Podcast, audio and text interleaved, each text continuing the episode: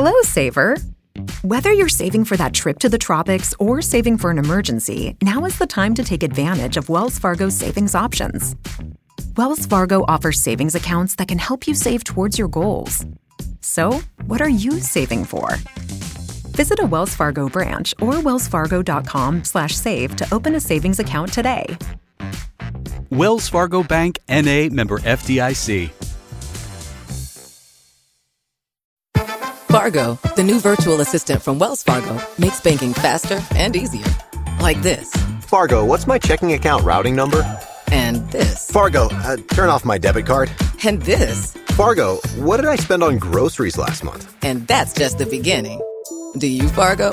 You can in the Wells Fargo mobile app. Learn more at wellsfargo.com slash get Fargo. Terms and conditions apply. Your mobile carrier's availability and message and data rates may apply. Wells Fargo Bank NA member of FDIC.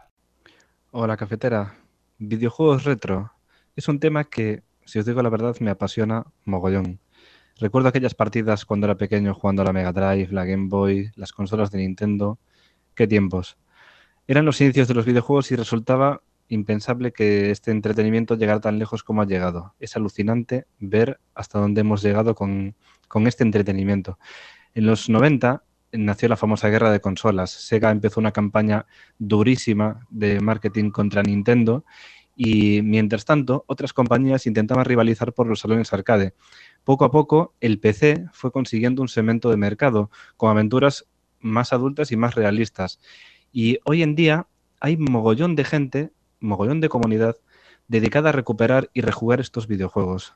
Incluso a traer algunos que no vieron la luz en, en nuestro país, que eran japoneses, etcétera. Gente que los traduce, gente que, que cuida un poco el legado de estos juegos para que no caigan en el olvido.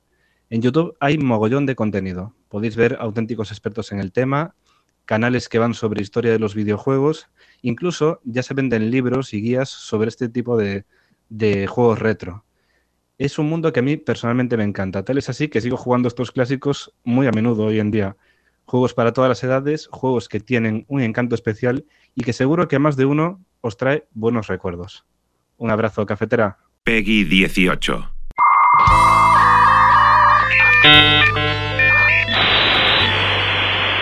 Uno de los juegos retros que recuerdo con más cariño o que recuerdo más, uh, aparte de toda la saga de Mario y los Zeldas, es uno que se llamaba Scorched Earth, que era un juego de tanques que estaba en MS2. Le tengo mucho cariño porque fue el primer juego multijugador que jugué en mi vida y lo jugaba en clase de informática con mis compañeros de clase, que parece increíble, pero nos dedicábamos a hacer eso y era mucho más divertido, evidentemente, que aprender a usar el Word o el Excel.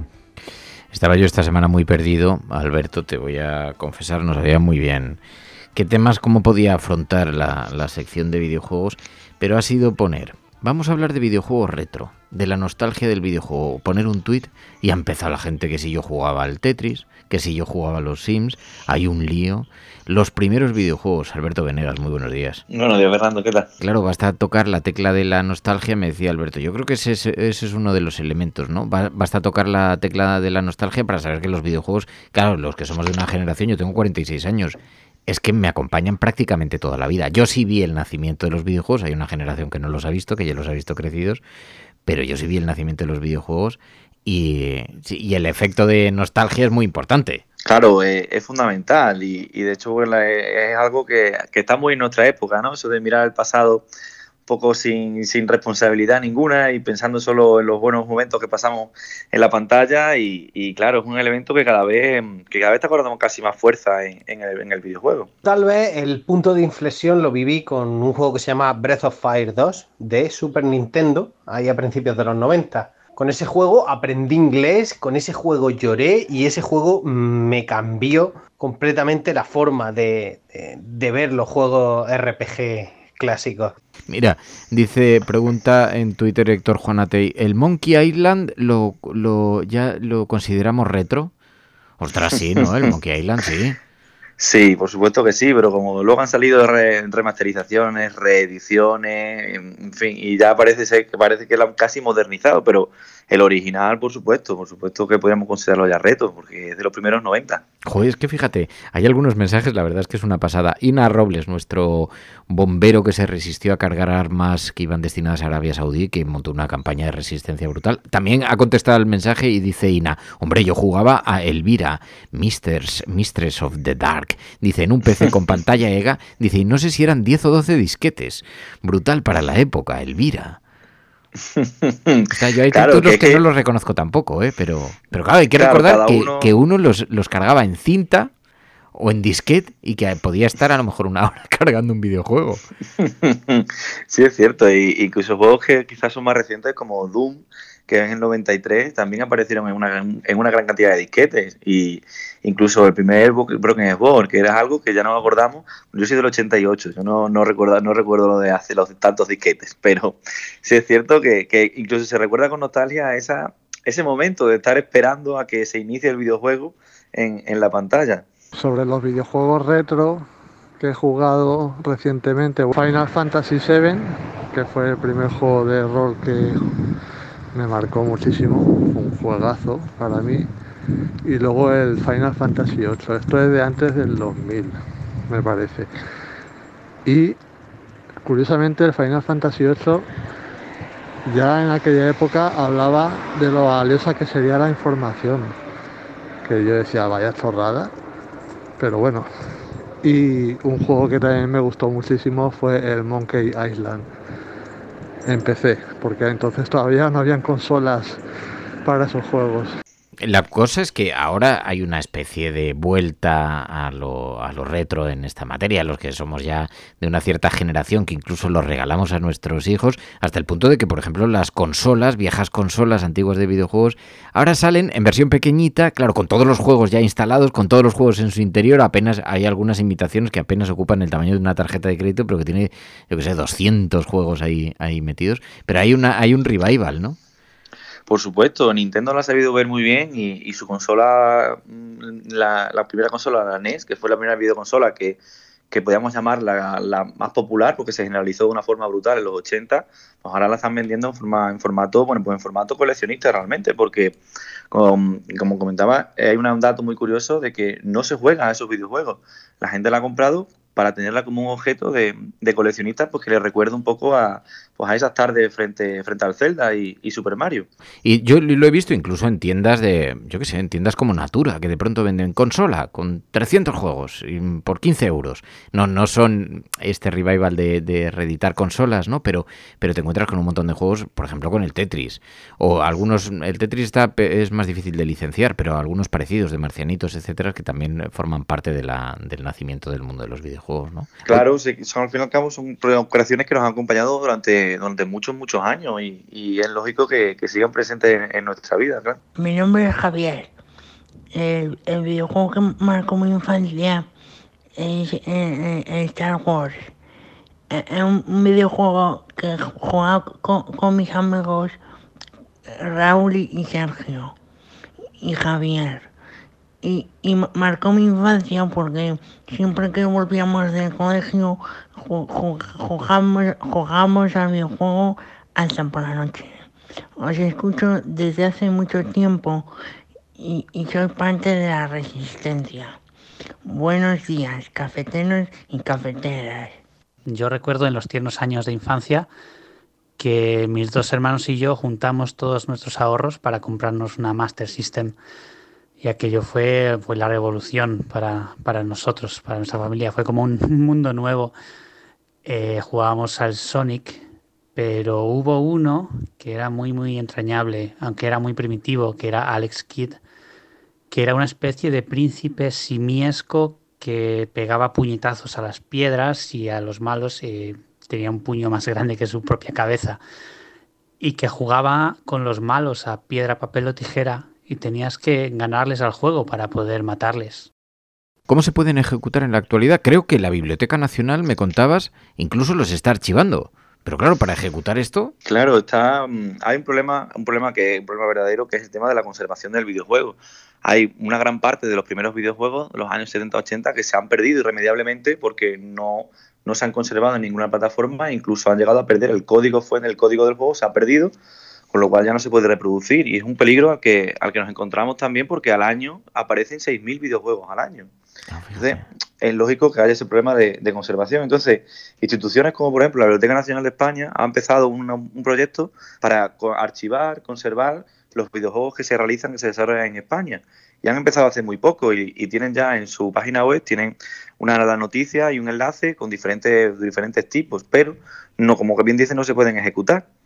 La persona que sienta un poco de, nostalgia de querer jugar a esos juegos que jugaba de pequeño tiene que, ir a, la página archive.org y en esa página sí que se encuentran unos listados enormes de videojuegos antiguos que se pueden jugar con emuladores con emuladores en el navegador o en cualquier otro aparato. No es lo mismo, porque también es verdad que la nostalgia es también la sensación del joystick, de la consola, de la televisión, en, en los emuladores, pero no, no, tienen esa sensación, pero permiten jugar a videojuegos que jugábamos cuando, claro, cuando éramos pequeños en, en, la, en, cualquier ordenador. Ostras, yo jugaba al Winter Games, me acaba de venir el título, fíjate, me ha flotado el Winter Games, que además lo jugaba con un joystick que era muy, muy poco sensible, claro, en aquella época, imagínate. Claro.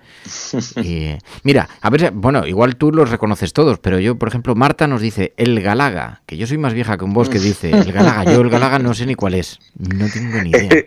es más antiguo que es más antiguo que yo ese juego, pero sí, ¿no? pero sí que sí que lo conozco porque fue un juego eh, importante a nivel de a nivel histórico porque consiguió una, una gran cantidad de ventas y, y en su día fue un, un gran éxito. Ah, de, de, de, de, ventas, ¿no? Fue una especie de, bueno, pues de a continuación de los Space Invaders, los famosos Space Invaders. Me quedo con la saga de los Gabriel Knight, en concreto con el primero que es Sin of the Fathers. Son una saga de videojuegos de aventuras gráficas de la compañía Sierra, que están creados por una desarrolladora que es una clásica de, del mundo del desarrollo de videojuegos y de aventuras gráficas, que es Jane Jensen una de las dos cabezas de Sierra, de la compañía de videojuegos. Esta saga de videojuegos están protagonizadas por Gabriel, que es el dueño de una librería en Nueva Orleans, que por su trayectoria familiar se ve de repente lanzado a, un, a, investigar una serie de sucesos relacionados con lo sobrenatural, con la brujería y todo ese, ese, tema que a la gente le gusta tanto y está tan de moda. Lo que pasa que esto estamos hablando de algo de hace 30 años. Artesana de ideas nos dice el Prince of Persia en el PC. Este sí, este ya me suena algo más reciente, no mucho más, pero algo más reciente, ¿no? Sí, sí, desde los años 90, ya mediados 90. Los Lemmings, los Lemmings, no tengo ni idea cuál era, los Lemmings. los Lemmings son un juego también muy, muy conocido en su día. ¿eh? Tenías que, que, guiar una tropa de, de, no sé cómo decirlo, quizás gnomos verdes pequeñitos wow. para, para, escapar de la fase de las distintas pantallas sin que, sin que murieran, que tenías que colaborar entre ellos para poder ir escapando.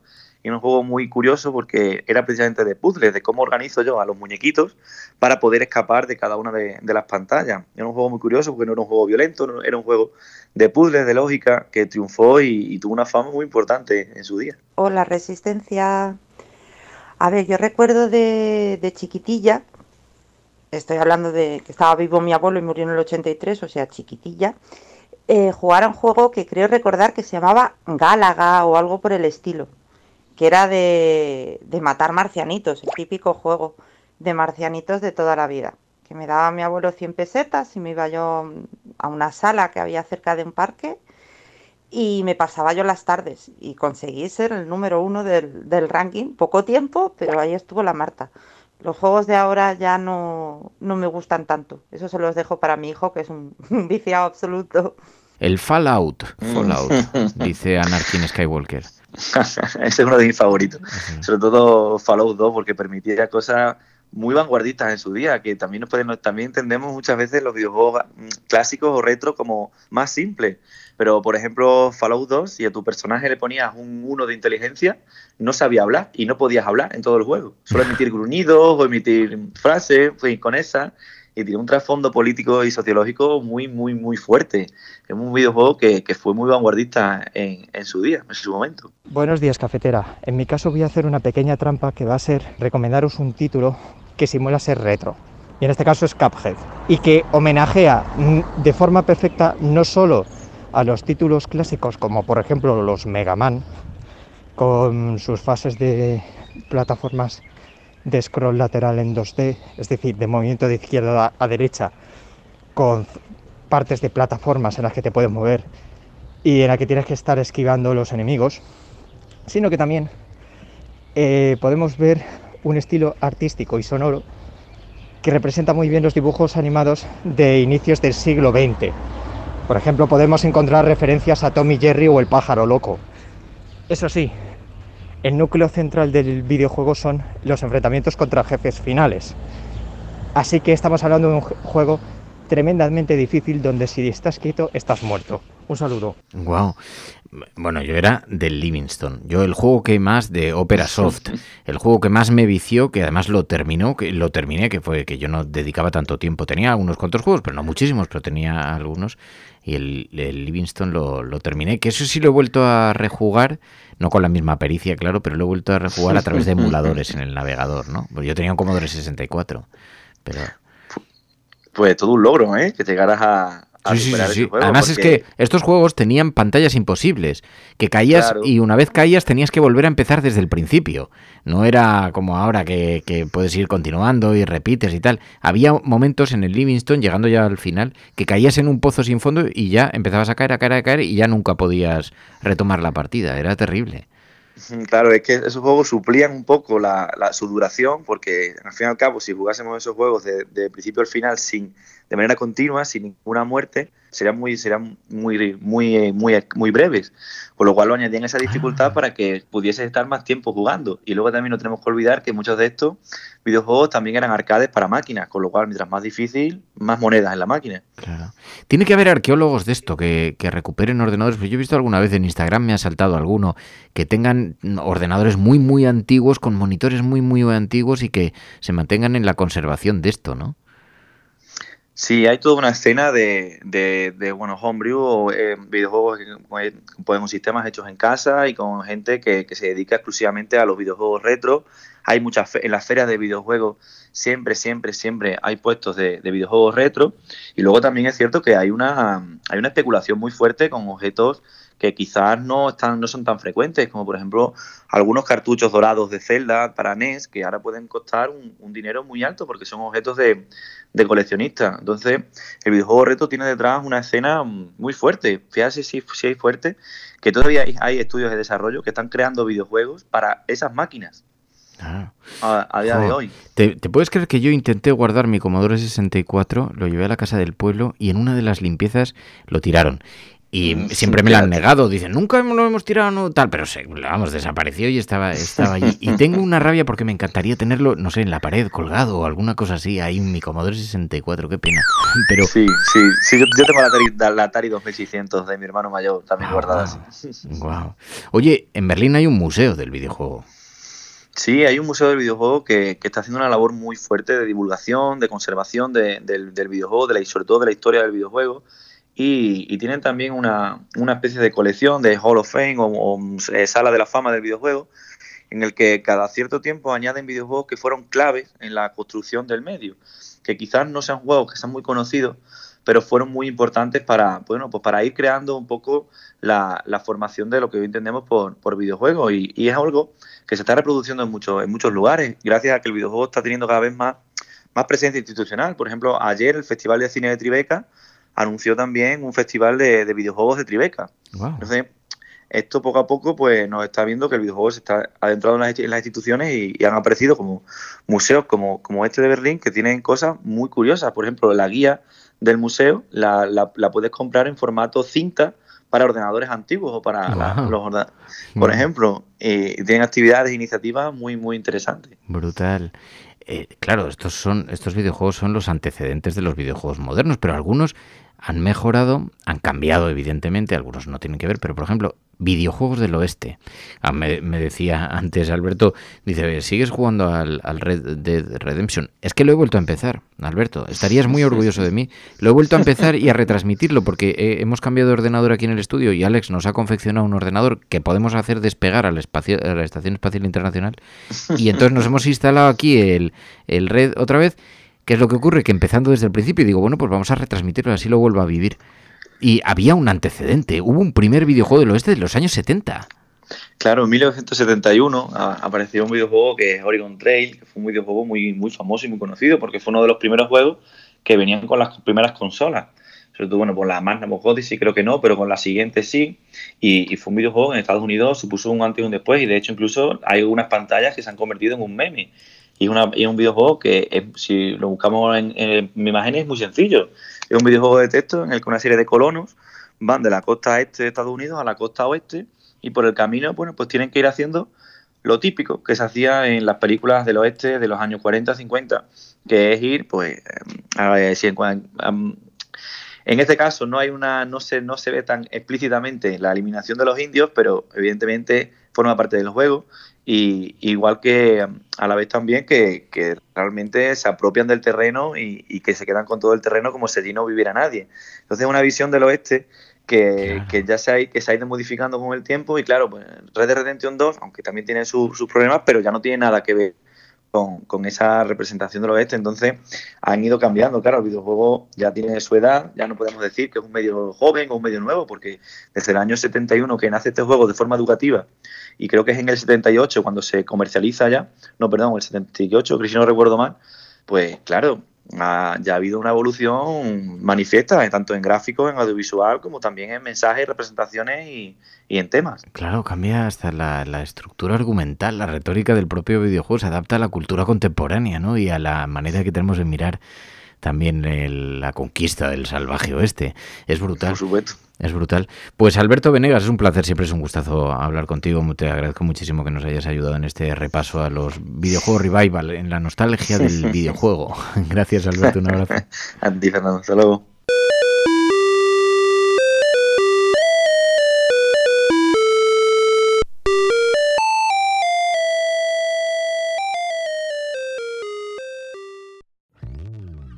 Saver. Whether you're saving for that trip to the tropics or saving for an emergency, now is the time to take advantage of Wells Fargo's savings options. Wells Fargo offers savings accounts that can help you save towards your goals. So, what are you saving for? Visit a Wells Fargo branch or wellsfargo.com/save to open a savings account today. Wells Fargo Bank NA member FDIC.